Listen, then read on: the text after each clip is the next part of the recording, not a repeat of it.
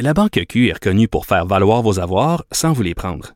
Mais quand vous pensez à votre premier compte bancaire, tu sais, dans le temps à l'école, vous faisiez vos dépôts avec vos scènes dans la petite enveloppe.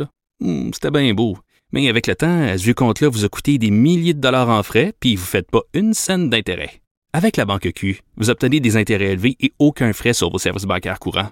Autrement dit, ça fait pas mal plus de scènes dans votre enveloppe, ça. Banque Q, faites valoir vos avoirs. Visitez banqueq.ca pour en savoir plus. Antoine Robitaille. Le philosophe de la politique. La joute politique ne colle pas sur lui. Il réussit toujours à connaître la vérité. Vous écoutez là-haut sur la colline. Comme à chaque 10 ans, au Québec, on commémore euh, les événements d'octobre 70.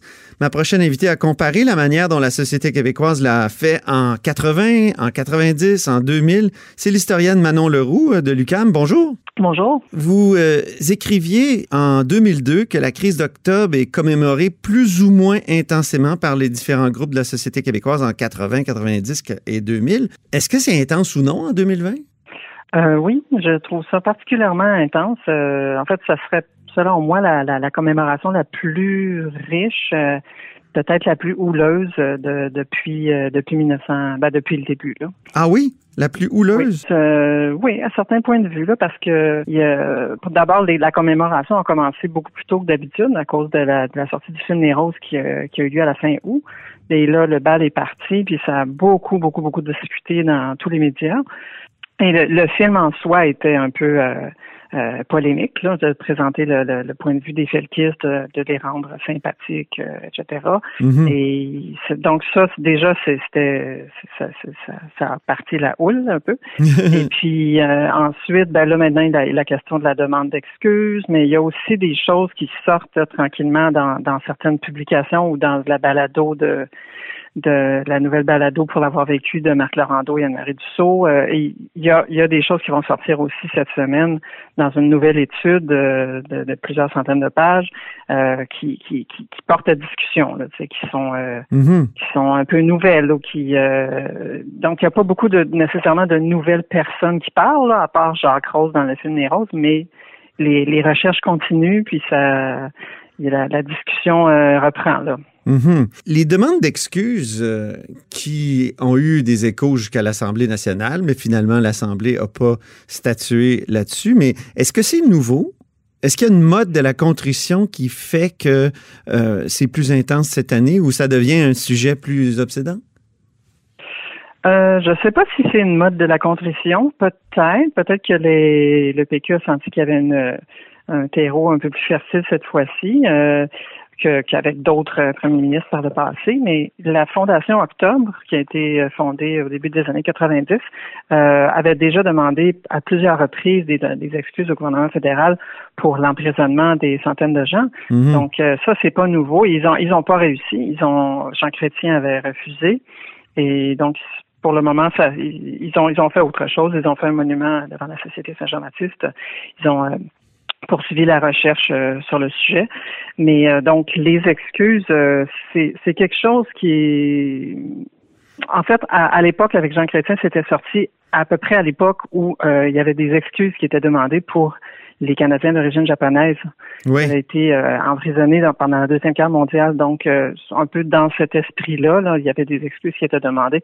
Mais c'est pas quelque chose qui revient régulièrement. C'est pas c'est pas automatiquement à chaque dix ans qu'on demande des excuses. Plus globalement, euh, est-ce que le fait que ce soit un jubilé, là, 50 ans, je peux m'exprimer ici, est-ce que ça stimule l'intensité de la commémoration? Les ben chiffres semblent avoir un effet sur l'intensité. Ben, dans ce cas-ci, j'ai l'impression que c'est pas tant le chiffre, c'est plutôt l'éloignement. C'est plusieurs choses. J'ai l'impression qu'il y a le fait que c'est une des dernières euh, commémorations où il y a encore des acteurs vivants. Ouais. Euh, il, y il y en a presque plus. Je veux dire, il y, il y, en, a, il y en a beaucoup, mais il y a, la, la, majorité des grands acteurs de la crise sont morts. Euh, donc, ils, on a comme un peu un sentiment de, ben là, ils, sont encore là. dans C'est maintenant ou jamais. On va leur parler, c'est maintenant ou jamais. Il y a, mais il y a un, très, un grand éloignement, donc qui fait, qui fait en sorte qu'il y a certaines personnes qui, qui décident de parler, comme les felkistes qui ont parlé de, à Félix Rose pour euh, la série La dernier felkiste, euh, comme Jacques Rose qui a accepté de parler. Puis euh, il y en a d'autres, je pourrais chercher un peu là, qui qui ont qui avaient pas beaucoup parlé avant et qui qui qui, qui parlent ou qui, qui réfléchissent euh, cette année. Mhm. Donc euh, il y, a, y, a, ça aussi. Donc c'est peut-être pas le 50 ans là, mais je pense que le, le fait que le, le, film de Félix Rose sort en même temps, c'est ça double ça a doublé ou Mhm. triplé là, la, le, le- la quantité de, de couverture médiatique. Et il y a d'autres événements aussi. Il y a des, des- par Ouais. exemple, la, la, il était censé avoir une pièce de théâtre au théâtre du, du Diamant qui a été annulée malheureusement à cause de la pandémie. Euh, il y a aussi une autre performance théâtrale là, qui a lieu à de Mathieu Parent. Il y a, il y a, il y a une foule de choses. euh, il y en a jamais eu autant d'après moi. Et vous disiez qu'en en l'an 2000, euh, les journaux avaient réservé un minimum de place à, cette, euh, à cet événement. Pourquoi il y a 20 ans, c'était c'était moins intéressant selon vous? Ben, en fait, en 2000, je pense que c'est que c'est plutôt que la, la, la, la couverture médiatique s'est déplacée vers les réseaux de télévision parce qu'à ce moment-là, il y avait RDI qui était relativement récent, Historia.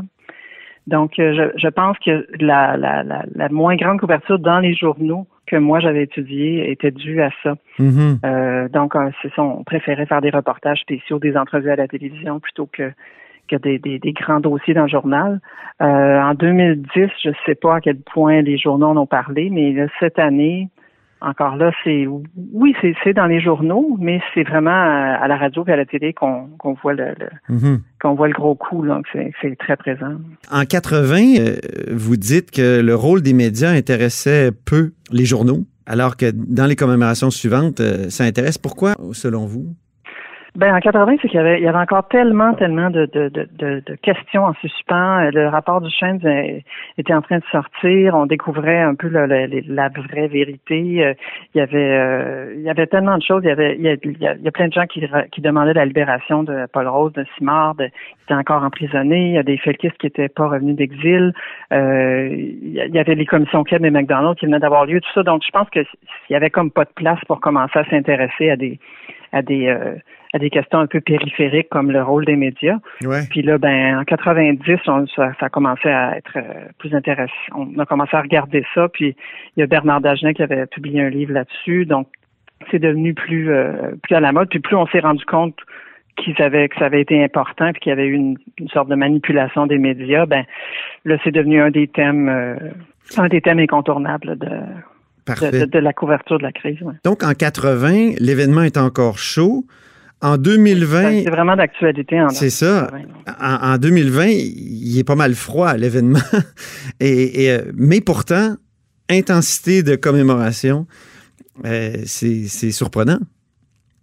Oui, c'est c'est surprenant, mais et surtout en temps de pandémie, on aurait pu euh, croire que ça allait un peu passer sous le tapis. Peut-être qu'on a envie de parler d'autres choses que la pandémie. Peut-être. Peut-être effectivement qu'il y a, il y a comme moins d'autres actualités, puis que donc ça prend beaucoup de place, mais je pense que j'attribue ça en partie à- au, au film de, de Félix Rose, parce que c'est si c'était pas ça, si c'était sorti l'an dernier, par exemple, il y a un an, j'ai l'impression que, que cette commémoration-ci serait un peu euh, serait un peu de la taille de celle de 2010 peut-être. Quoi qu'en 2010 aussi, il y avait eu un c'était un, c'est un phénomène euh, un petit peu différent, mais on peut comparer. Il y avait eu la sortie de la constellation du Lynx de Louis Hamelin juste avant. Oui. Et donc, euh, là, ça avait un peu teinté toute la commémoration. Là. Euh, Donc, la sortie d'une œuvre en même temps. Mhm. Mais c'est un- c'est un- c'est un- c'est une autre histoire.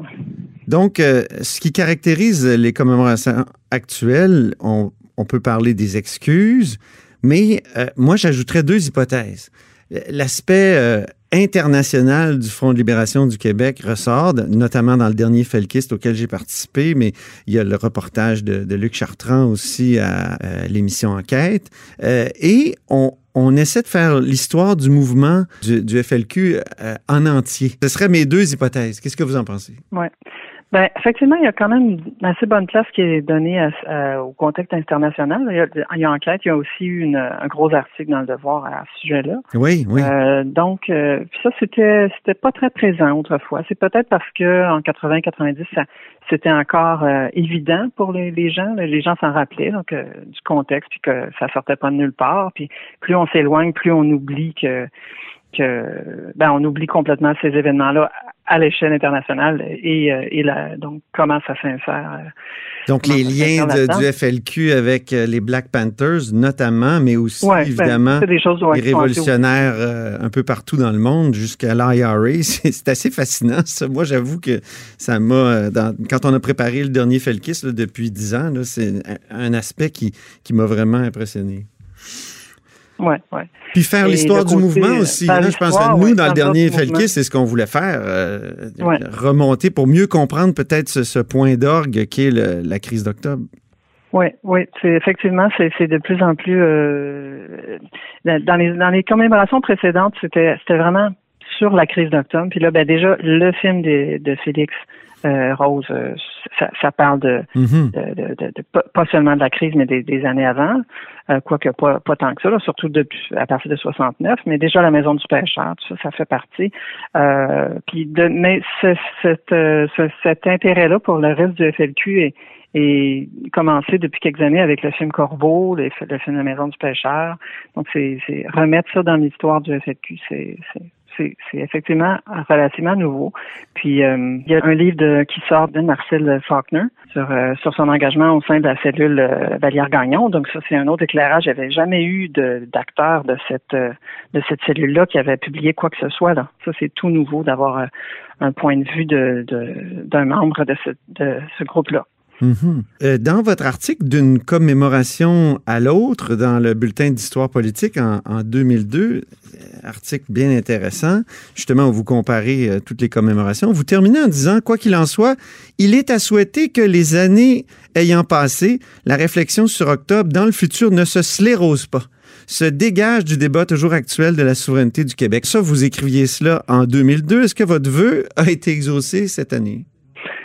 Euh, ben oui, je dirais que oui. Je pense pas qu'on peut dire que ça s'est sclérosé parce que ça, ça s'est élargi. Puis euh, il y a certains sujets dont on parlait beaucoup et qui avaient été un petit peu euh, bon vidés, que, dont on parle plus. Il y a certains sujets qui étaient plus abordés que dont on parle beaucoup plus. Puis je pense, j'oserais dire que ça s'est quand même assez dégagé de la question de la souveraineté parce que cette année, en tout cas, on n'entend pas beaucoup parler de, du côté vraiment indépendantiste du FLQ, du, de, son rôle dans la dans, la, dans le mouvement souverainiste, de l'effet que ça a pu avoir. Ça, c'est assez euh, assez discret. Là, ça. On parle plus, justement, à cause du film Les Roses, on parle du côté euh, social, de la lutte sociale, on parle du côté international.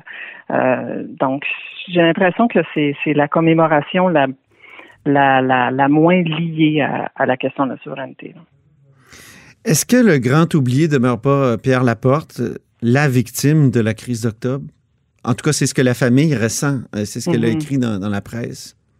Ben, je voudrais, à chaque fois que je lis ça, je me dis, ah oui, c'est vrai, c'est donc vrai. Mais après ça, quand je regarde ce qui a été fait sur, euh, sur lui, euh, je me dis, c'est, c'est pas complètement un oublié. Là. En 2000, il y a eu le film La Belle Province mm-hmm. de Cyril Leblanc qui est sorti en octobre 2000, qui traitait exclusivement de, de, de l'expérience de Pierre Laporte. Il y a eu, là, il y a dix ans, il y a eu un monument qui a été euh, installé à Saint-Lambert.